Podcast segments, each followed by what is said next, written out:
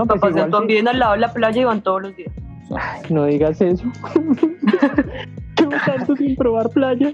No, y lo peor es que allá la playa es fría y aún así van a bañarse durante el verano, van y se bañan todos los días. Y cuando no es verano van a caminar al lado de la playa porque es súper bonito. Tengo es una playa ñeros aquí al frente del conjunto Numan.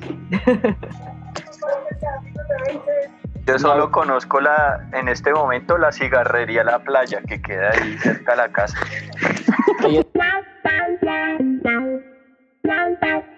Bueno, hola a todos, bienvenidos a un nuevo episodio de, Políticamente Desubicados. Hoy tenemos quórum reducido y con poca cuota femenina, pero bueno, ahí vamos, adelante. Eh, hoy nos acompañan Andrés López, nuestro fiel creyente de Nostradamus que predijo la pandemia. ¿Cómo vas, Andrés? Muy bien, este podcast creo que también fue predicho por Nostradamus. También Nostradamus predijo el éxito de este podcast. Sí, y así nos va.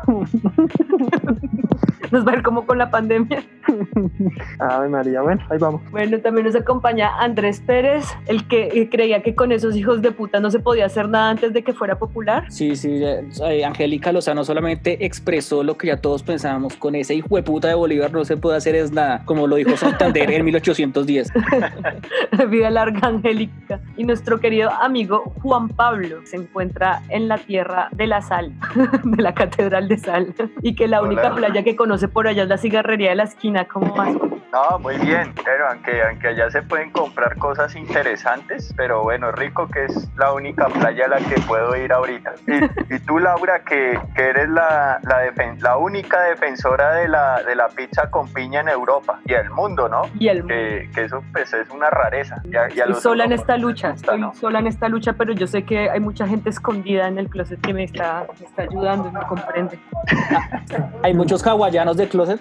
Sí, o sea, lo peor es que uno siempre se compra la pinche, la, la pinche pizza porque sabe que nadie le va a pedir y es la primera que se acaba. Y nadie, y, y nadie asume, nadie asume que se la Como diría Angeliquita, qué amargura.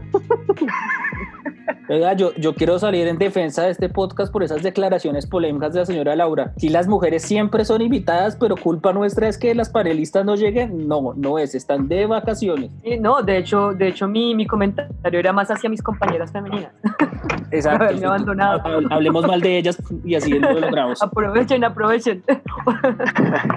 Yo no sé si ustedes vieron, pero en los últimos días el amigo Donald Trump, en, una, en uno de sus tweets incendiarios y más malévolos, está proponiendo mover las elecciones de Estados Unidos que estaban para noviembre. Ello porque obviamente él dice que es para proteger a la gente de la pandemia, pero los demócratas dicen que el tema es que el man ya está viendo las elecciones perdidas. Eh, para nuestros oyentes, eh, para que tengan en cuenta que en, en Estados Unidos el, el presidente no se elige por el voto de la mayoría de las personas, sino por los votos del colegio electoral. ¿Qué quiere decir esto? En cada uno de los estados que compone Estados Unidos se hacen elecciones individuales bajo las propias reglas de cada estado y el ganador en cada estado envía unos delegados para la selección del presidente y cada estado tiene un peso diferente en la unión. Es decir, California tiene más votos de lo que tienen los estados más pequeños, lo mismo que Texas y la Florida. Entonces, en Estados Unidos no importa tanto si la mayoría, eh, qué piensa la mayoría de las personas, sino qué piensan los estados más poderosos o en donde tienen más votos electorales. Y en esas carreras individuales parece que la cosa no le va bien a Donald Trump. ¿Ustedes cómo ven el, el panorama del hombre naranja en las elecciones?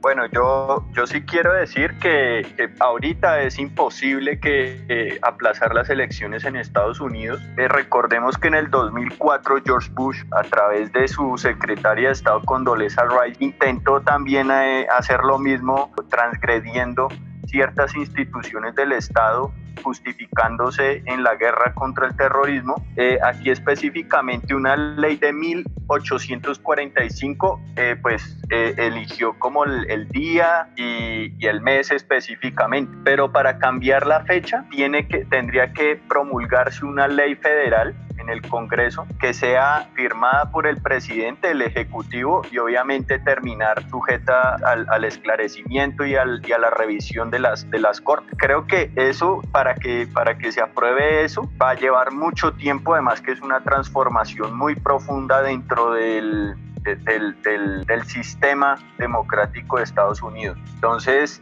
aquí, aquí no solo hay que tener en cuenta que a, a Donald Trump no le, no le interesa, digamos, la salud de los norteamericanos, quiere probablemente recuperar ese, esas caídas que ha tenido en, en, en, en sus en el favoritismo previo a las elecciones de Estados Unidos a la presidencia. Y de hecho, pues ese tuit solamente es como la muestra de que Donald Trump es un niño en el cuerpo de un viejito. O sea, porque pues él sabe, bueno, él sabe no, porque no podemos asegurar que él sepa algo de, cómo funcionan las elecciones o el sistema político o el sistema jurídico americano en general, pero, pero esto él solamente lo hace para protegerse desde antes de las elecciones por si pierde o si no pierde. Entonces, si pierde, él va a decir que las elecciones eran fraudulentas y si no pierde, pues él dice como, igual yo estaba seguro que iba a ganar. O sea, tipo tipo, es, es, es, como la muestra de cómo ha funcionado todo el gobierno de, de Donald Trump. Pues digamos, el man lanzó, lanzó la, la, propuesta un poco cañando. Habría que ver si a, quién le está hablando, digamos, o si es, si es una voz interna a su equipo, a, que pareciera así, porque en los republicanos o en una corriente importante de los republicanos la idea no caló. Todo el mundo más o menos se, se, se fue en desbandada diciendo no, no, no, no, no, eso tampoco vamos a llegar a, a este punto. Eh, eventualmente, pues los seguidores más radicales de, de, Trump, la propuesta eh, tiene algo de acogida y digamos que la excusa de la pandemia y pues está, está por delante, pero, pero aparentemente la idea no, no ha tenido ningún tipo de aceptación y, creo que fue, pues, digamos, por lo que se ve en medios por lo menos, más un paso en falso o ese cañazo que, que a veces votan los políticos, pero que esta vez sí no, no, no tuvo ningún margen pues de, como de, de maniobra. No, o sea, el tweet es solamente para alborotar el avispero, va, va dirigido a sus electores electores, porque como él es el candidato republicano, va dirigido a sus electores que, que no, o sea, una persona del común no va a saber cómo funciona eso y no va a saber que el presidente no tiene ningún poder para hacer eso, que ya es muy tarde para hacerlo y que hacerlo sería prácticamente imposible porque no solamente por la cuestión de que, de que está grabado en el mármol, en el, en el mármol en la constitución, pero además porque chocaría con las elecciones eh, con el, del Congreso. Entonces es, es completamente absurdo, pero él está hablándole a sus electores para que él pueda en algún caso justificar cuando vaya a perder, porque él sabe que las cifras eh, estadísticamente no le están funcionando, él no tiene, o sea, popularmente el tipo no va a ganar, entonces eh, el tipo habla a sus electores para que los electores se indignen si en, en caso de que ganen los demócratas. Pero ustedes creen, ustedes creen que el tipo va a desconocer las elecciones? Si, yo no me imagino una situación donde se haya un desconocimiento de las elecciones en los Estados Unidos, eso sería muy raro. Pues ahorita, ahorita pues todo el mundo está diciendo que, por ejemplo, en el manejo de las, de las protestas eh, Donald Trump está utilizando a las agencias federales, al, Homeland Security, al FBI, como su grupo paramilitar. No sé si ustedes han visto esos videos donde, o sea, agentes federales en Estados Unidos como que montan a gente en camionetas y se las llevan, o sea, una cosa re fuerte. Y yo no me imagino esa situación si el man desconoce las elecciones. Pero desconocer las elecciones, es decir, como aquí estoy, aquí me quedo, solamente pedir un reconteo de votos o algo así. Bueno, esa, es la, esa es la, pregunta. si el man, si el man, la, la última imagen que veremos de Donald Trump es aferrado al, al, al vaino, aferrado a la oficina o a una silla mientras lo sacan de los pies, o con el ejército federal que tiene peleando en la Casa Blanca, eso sería muy latinoamericano.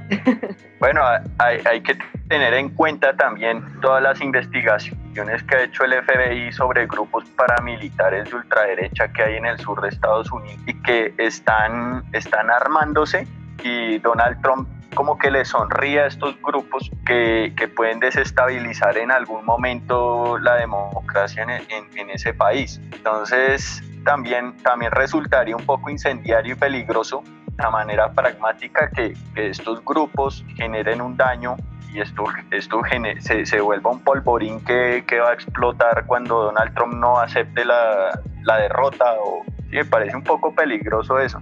Bueno, pero tienen toda la razón Pérez al, al, reírse y nosotros un poco al, burlarnos de la idea de que Trump asuma un, un poco el, el, el el, el latinoamericanismo del, presidente, del presidente que no sale, que se aferra, pero eso para la potencia mundial eh, pues no deja de ser extraño y grave. Digo, en términos de referente de un sistema político democrático, en términos de referente de la proyección internacional de ese país, pues ese tipo de, de ideas ya son un poco graciosas para, pues para, por lo menos para este lado del continente, ¿no?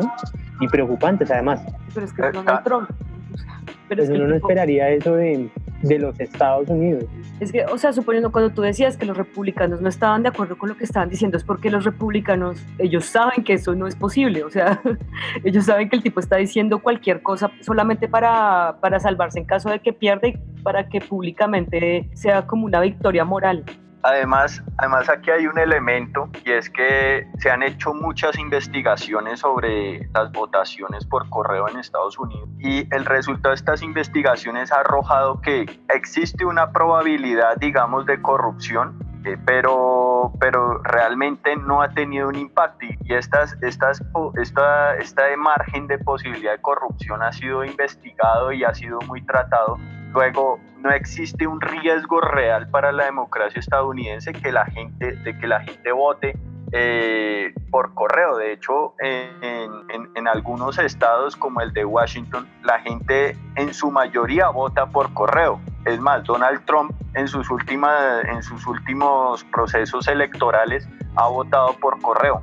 Luego eso, eso, eso ya es claro que no es, que, que, que no es digamos, un, una condición suficiente para, para no ejercer este derecho que afecte y, tener que aplazar las elecciones en Estados Unidos.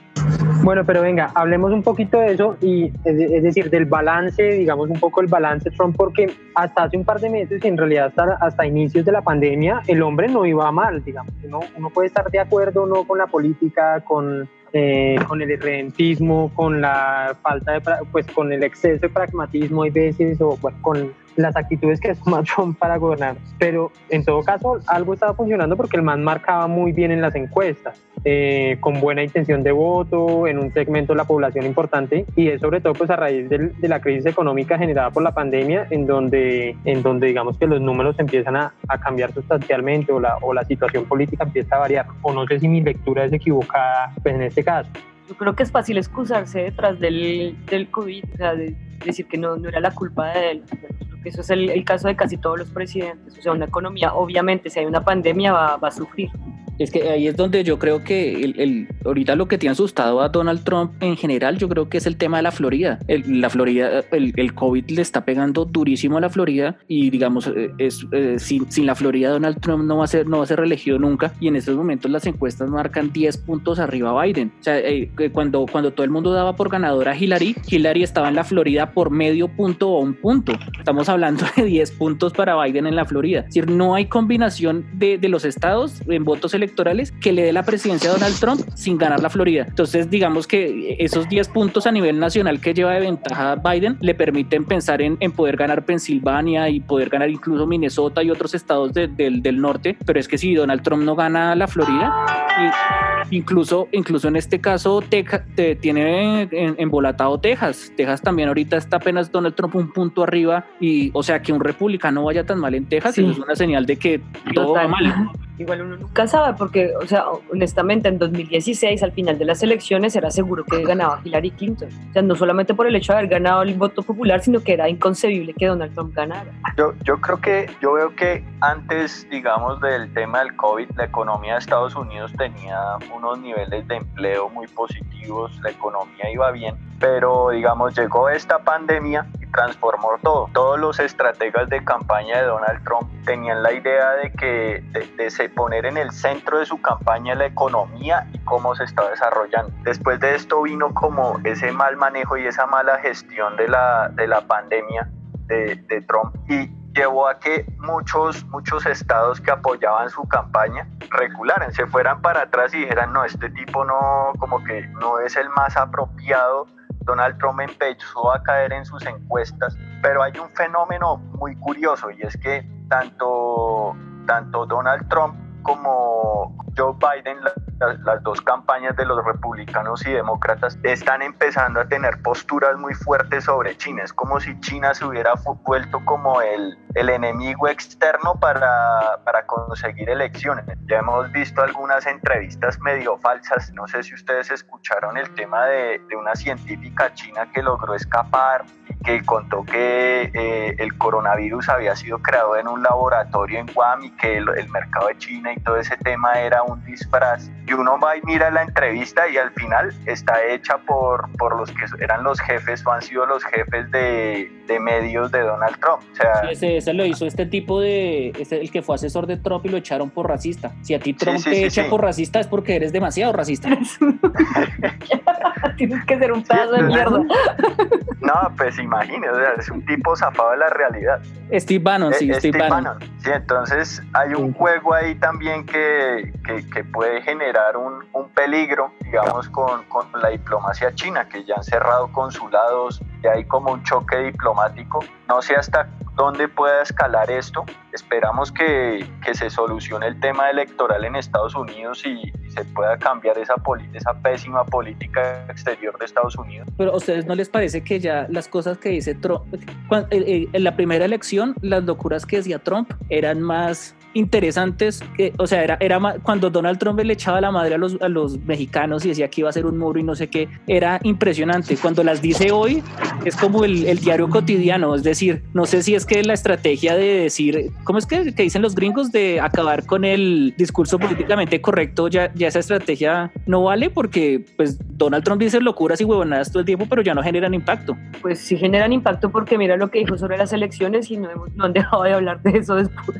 Pero, pero me, además- me refiero, me refiero un poco más como a los asuntos raciales y eso, digamos, el, el, discur- el discurso de, de campaña de él es como América First y digamos, no es América cualquier América, es la América blanca, protestante, heterosexual y demás. Vamos, ese tipo de discurso pues ya, o sea, incluso entre los votantes de él, como ya lo escuchamos, de que no sirve. Es, es un poco lo que yo pienso. Igual en plena pandemia las prioridades cambian. Además que hay que tener en cuenta que hay muchos republicanos que no están muy de acuerdo con las políticas de Trump. ¿sí? Entonces hay como cierta división y hay cierto inconformismo con, con, algún, con, con algún comportamiento que ha tenido Trump durante la campaña. Entonces eso, eso indicaría que hay algunos estados que, que, que están en manos de algunos pesos pesados de los republicanos que no, no, no creo que lo vayan a apoyar de a mucho. Tienen que apoyar porque si no tienen que apoyar demócratas. Sí, te- tampoco van a terminar apoyando a un demócrata, eso sí es cierto. Yo creo que, yo creo que están, ellos ya, ya están anticipados esa situación. Por ejemplo, estados como Utah que no que están apoyando a algunos, a un sector republicano que, que le ha hecho como mucha, mucha contraposición a Donald Trump. Eh, pues tiene, tiene un, una bolsa de republicanos importantes que, que puede que no lo apoyen mucho. Bueno, ¿será que le están jugando esa cuatro años de demócratas y, y, y apo- apostarle a Romney en, en cuatro más? Yo creo, yo creo, Mitt Romney es el único que le ha hecho eh, esa oposición a, a Trump y ha sido un tipo que ha tenido buenos resultados durante mucho tiempo. De hecho, hay un discurso famoso en, en una, en, en una de esos encuentros republicanos, en, ¿cómo es que se llama eso? La, La convención. la convención republicana en el que habló eh, Clint Eastwood y afirmó que el tipo, que, que el país necesitaba un empresario como Mitt Romney. Entonces uno dice, bueno, el tipo ha tenido buenos resultados, eh, viene de un sector empresarial importante y pues creo que era, habría sido una mejor, una mejor ficha para pelear por la elección en Estados Unidos contra Joe Biden que Donald Trump. No, pero pues la tradición de, de la reelección presidencial, esa sí no se, Claro, esa sí no se va a acabar con, presidente. con Trump. Pero, por ejemplo, es bacano, por ejemplo, que Mitt Romney salió a marchar con el tema de Black, la- Black Lives Matters. Vamos, el, el tipo se está preparando, Mitt Romney está preparando el camino y está preparándolo sobre la base como de- del retorno a, la, a las buenas costumbres y a la buena moral. Que digamos, no sé ustedes cómo, cómo leen a, a Biden, pero yo creo que Biden está ganando a punta de no hacer nada. Es decir, como que estamos, todo el mundo está tan Por- por sofocado de. Trump. No, pero yo, yo, yo creo que esa es la estrategia, como todo el mundo está tan sofocado de Trump y que todo sea una polémica y todo sea un problema, que Biden simplemente siendo el político tradicional lo está logrando. O sea, yo es como tiene más carisma un, no sé, una naranja, pero su falta de carisma es una ventaja. Sí, es, es el, es el Rafael Pardo gringo. Que sí, tiene, tiene más sabor Andrés López presentando el podcast que, que Biden. Si tiene más sabor único, ¿por qué Biden? Ala? Hay- No, pues que va a ser la, la, la pol- la polémica o no, la sensación va, va a ser quién va a escoger como, como vicepresidenta.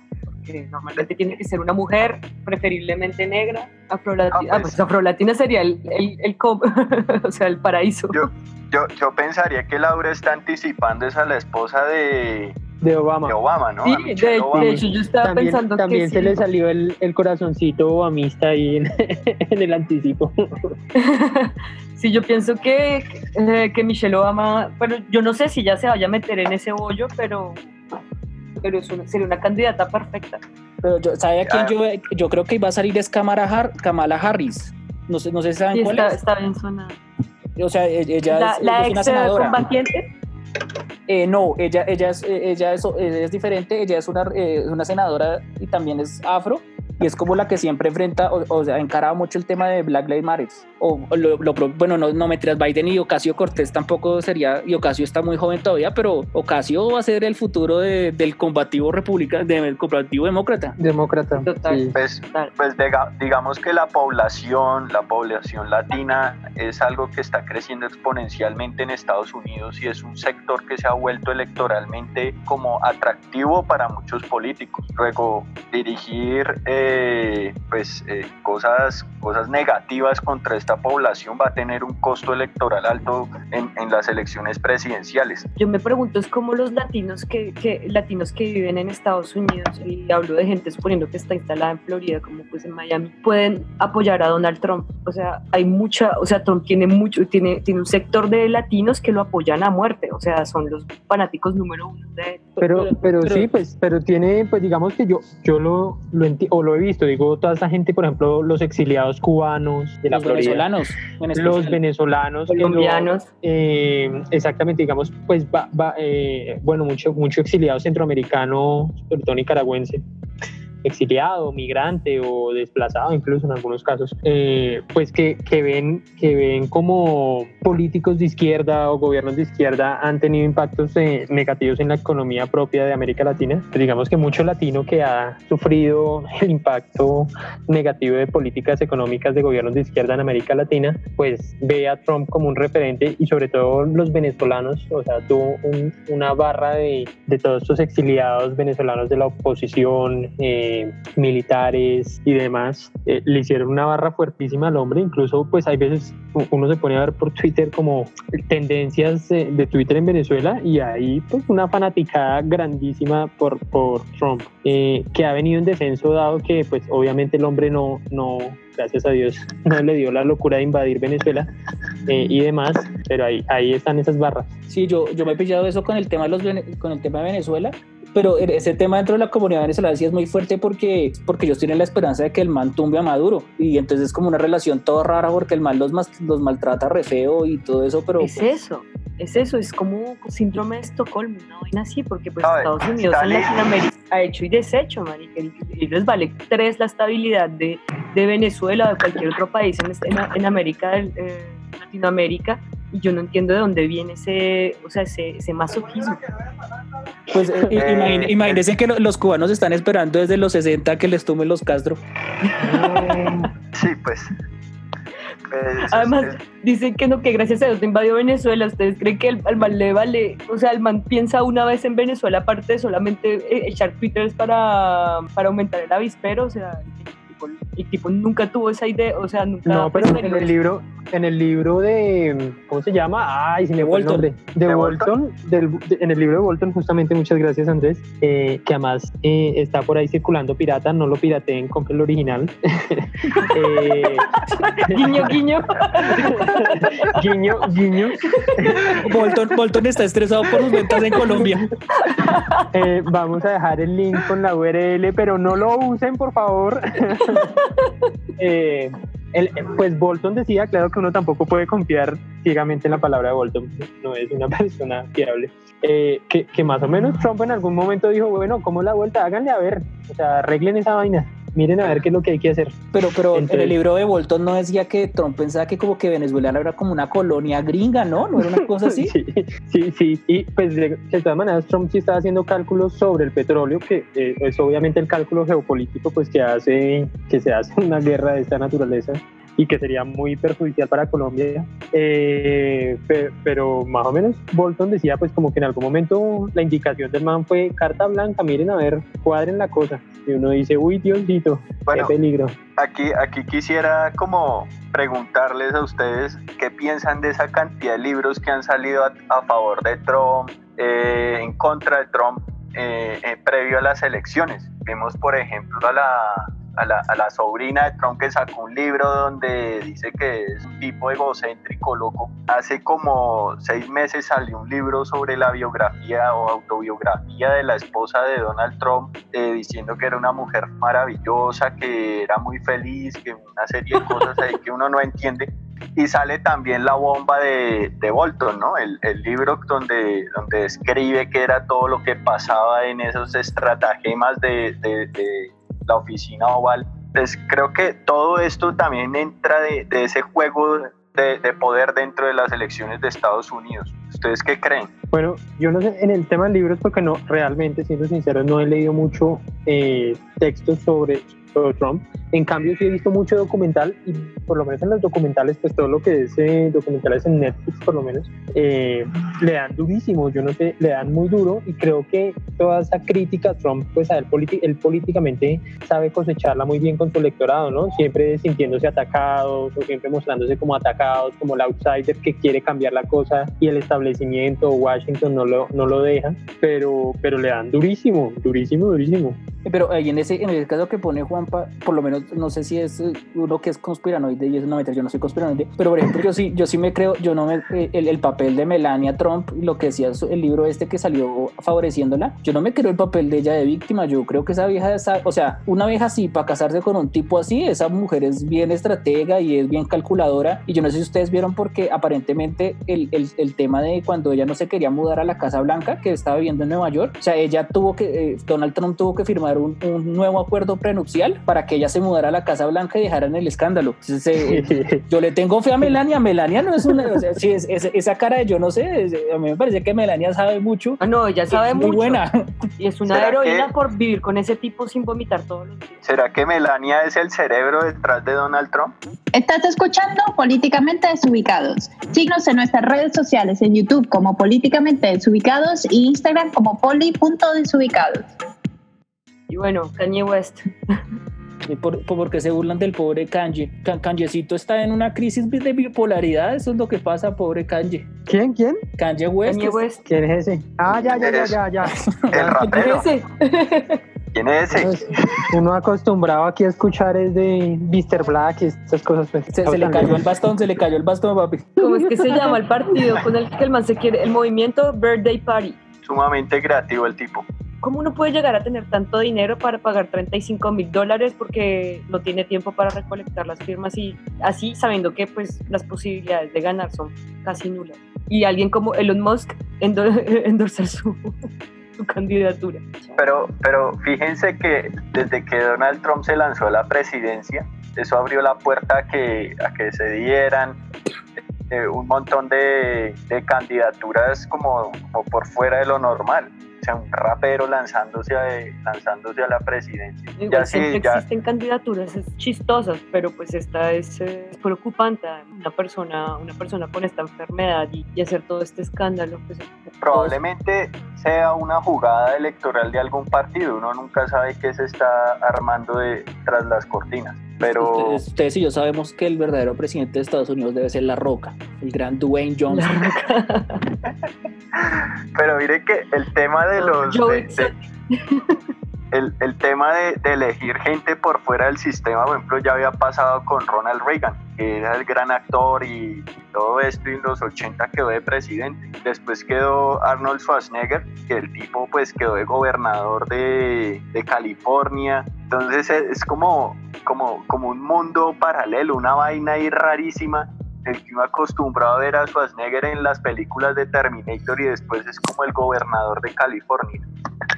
Pues es que el, el, man la hizo bien porque el man lo que hacía era utilizar ese discurso que le gusta tanto a los gringos de, del construirse a sí mismo, ¿no? Porque pues sí. Eh, Schwarzenegger llegó, o sea, realmente el man llegó siendo pobre y pues un pelado alemán musculoso y ya, pero pues el man se construyó solo y como que esas narrativas la aman los gringos. ¿Él no hizo también películas porno? Sí, también. Ah, o sea, eso, eso es más increíble, que alguien que haya hecho películas porno llegue, llegue a la política, pues llegue a ser gobernador en Estados Unidos. Bueno, pero es que recordemos que California es diferente a otros estados. ¿Qué le espera Esperancita Gómez? No, Recuerden, es la única esperanza que nos queda después de Duque. Lanzagón. Pero, pero venga, que eso, es- eso es interesante. En Colombia esas maricadas no funcionan tanto, ¿no? En general, como cuando los actores y esa gente se lanza a la política, le va mal. ¿Se, se acuerdan esa, esa modelo que prometió empelotarse si quedaba para el Congreso y perdió? Y perdió. Súper sorprendido. Y perdió. Yo quería ver, yo quería ver. Publicidad engañosa. Pues madre mía, ¿sí ve? La democracia. Sí, igual yo creo que las personas ricas en Colombia, o sea, la- las estrellas ricas en Colombia no son tan ricas como las estrellas en Estados Unidos, o sea, para pagarse tanto, para pagarse una buena campaña política. Ah, eso es obvio, o sea, aquí, aquí la, la, la farsándula criolla es, los tipos a veces viven alcanzados y viven de una apariencia. Ve- Venga, pero con el, el tema que ponía Laurita de Joe Exotic, o sea, ¿cómo es posible que alguien vote por él? Es que eso es, es- a, mí, a mí, bueno, que hayan locos, pues ¿usted se acuerda del, del, del man en Colombia que es en las presidenciales, el torero, que siempre se lanzaba y que se de- de- disfrazaba de torero en los 90? O sea, Oiga, yo, yo tuve que atender a ese tipo, eh, alguna vez fue a pedir un aval a un partido y, y yo me acuerdo, yo tuve que, que atenderlo, el tipo se iba a lanzar al Consejo de Bogotá. ¿Y usted no pidió fotico? Ay, viejo. No, es que hermano, ese man tenía una chucha tenaz.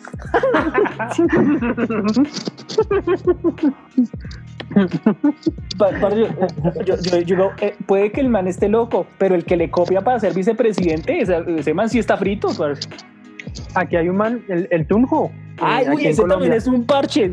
El Tunjo que siempre se lanza de, de concejal, creo, de concejal, o bueno, yo creo que la última vez intentó como representante a la Cámara, una vaina así. Y yo dije, uy, fue madre, Bueno, el a- Tunjito. cono- conozco el caso de ahí en Zipaquirá, un tipo que vendía morcilla se lanzó al consejo de Zipaquirá y se lanzó con el eslogan de vote por el doctor Morcilla. El tipo quedó, el tipo ¿Mm? quedó. ¿Por qué partido? El partido era del el Partido Chunchullo. Liberal o algo así. Parce, eh, o sea, si alguien, si, si alguien me reparte morcillas todas las mañanas, yo, uy, no, mentiras, eso sonó muy feo. Si alguien me reparte morcilla todas las Le dan morcilla.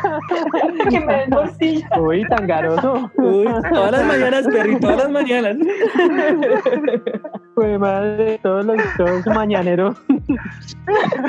Su, marza- ay, ay. su morcilla maña- mañanera. Eh, no, yo, yo lo que, o sea, lo que, lo que quería decir antes de sus comentarios sexuales era que si alguien reparte morcillas a cambio de votos, pues uno lo entiende, porque una morcilla sabrosa, pues uno dice de one. O sea, si hace ay, ay. bien una morcilla, si hace bien una morcilla, puede gobernar bien. O sea, Más la morcilla la es más relación. moral que repartir tamal, eso es lo que estás diciendo. pero- Por supuesto.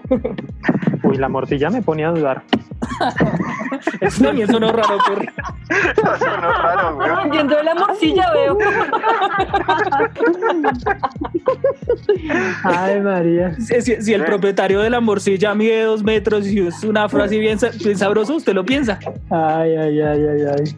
Qué porquería esta gente. Ve- Venga, ¿quién, quién vota por estos sujetos? Es que a mí eso es- de verdad me parece interesante. Pero a mí Pero es que la yo- morcilla no, no me parece grave, es un empresario, un tipo pues dedicado al- a la producción y al comercio y puede tener unas nociones sobre, sobre eso en lo político pues que no son descartables. A mí lo que me molesta son los, los hablamiércoles, o sea, el torero, el weón que le gusta, bueno, de eso pues ahí también un poco con corbata que, que no hacen tanta bobada y tampoco hacen un culo. Pero pues mire Eh. Arturo Char, el tipo que fue presidente del, del Senado y no hace un culo. O sea, está también ese caso, ¿no? El tipo, No, no, yo con Arturito no me meto ya. Eh, ¿Usted no vio ese proyecto de ley que presentó de, de Barranquilla? El man es un visionario, pero sí, Sí. es un visionario. Eso es lo que necesita Colombia. Medio, en, No, medio de la crisis económica y, y- y sanitaria más grande que hemos tenido, quién sabe en cuántos años, esas son las prioridades que... yo, yo creo que. Arturito estaba pensando en la economía naranja, ¿no? Como en brindar esos monumentos o esas cuestiones a... Sí, de que después a- a de tres años, to- después de tres años todos patinamos cuando tratamos de hablar de economía naranja, como que qué es eso, ¿Qué, qué, cómo, cómo es que es la vaina. Ahora en Políticamente Desubicados, yo sé quién sabe lo que a usted no le interesa.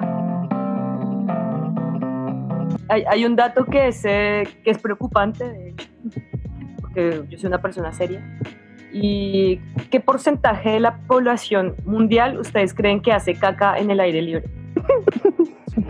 El, el 2% de la población mundial, No, Sí, de la población. O sea, en, en todo el mundo, ¿cuánta gente hace caca al aire libre? Yo diría que el 5%. Pero, pero ven, la pregunta es que la pregunta es un poco difícil porque lo ha- es decir, ¿es por gusto o es por condiciones económicas que Ah, no, obviamente baño? por condiciones económicas. Sí, huevón. Ah, o pues sea, porque uno, no, pues O- uno o podría sea, tú- hacer encuestas. Tú no ves al hacer encuestas. haciendo caca en la calle y le dices, como, oiga, parce, ¿le gusta? ahora, ¿Le gusta ahora, que lo vean? ahora entiendo por qué López. López, López en medio de la clase se perdía por algún motivo. Ahora entendemos todo. Me quedo pensando en esas reflexiones profundas. Pues uno podría acercársele y decirle, ¿usted está cagando aquí por gusto o, o usted tiene baño de pronto en algún lado y no alcanza a llegar? ¿Cómo la Yo creo que si hubiera querido, querido hacer- eso sería como, no, porque es al aire libre, o sea, tú te quitas los pantalones para hacer, o sea, es tu tina. Pero hay no como alguien que le guste que se le hagan encima porque es No, pero hay Pero- gente que le gusta, hay gente que le gusta sentir el vientico ahí y todo. o sea, Claro, claro, que le roce. Bueno, chicuelos, ¿quién da más? No, yo Eh, creo que por no sé, necesidades, el, el 40-45% de la población, yo- yo creo. yo me Uy, quedo no. en 5%, yo me quedo en Sí, 5%. por, por ahí un 15%. Marica, pero piense en India y en Sí, la- por eso. pobreza tan hijo de puta, pero Ah, pero ya le quitaron importancia al dato.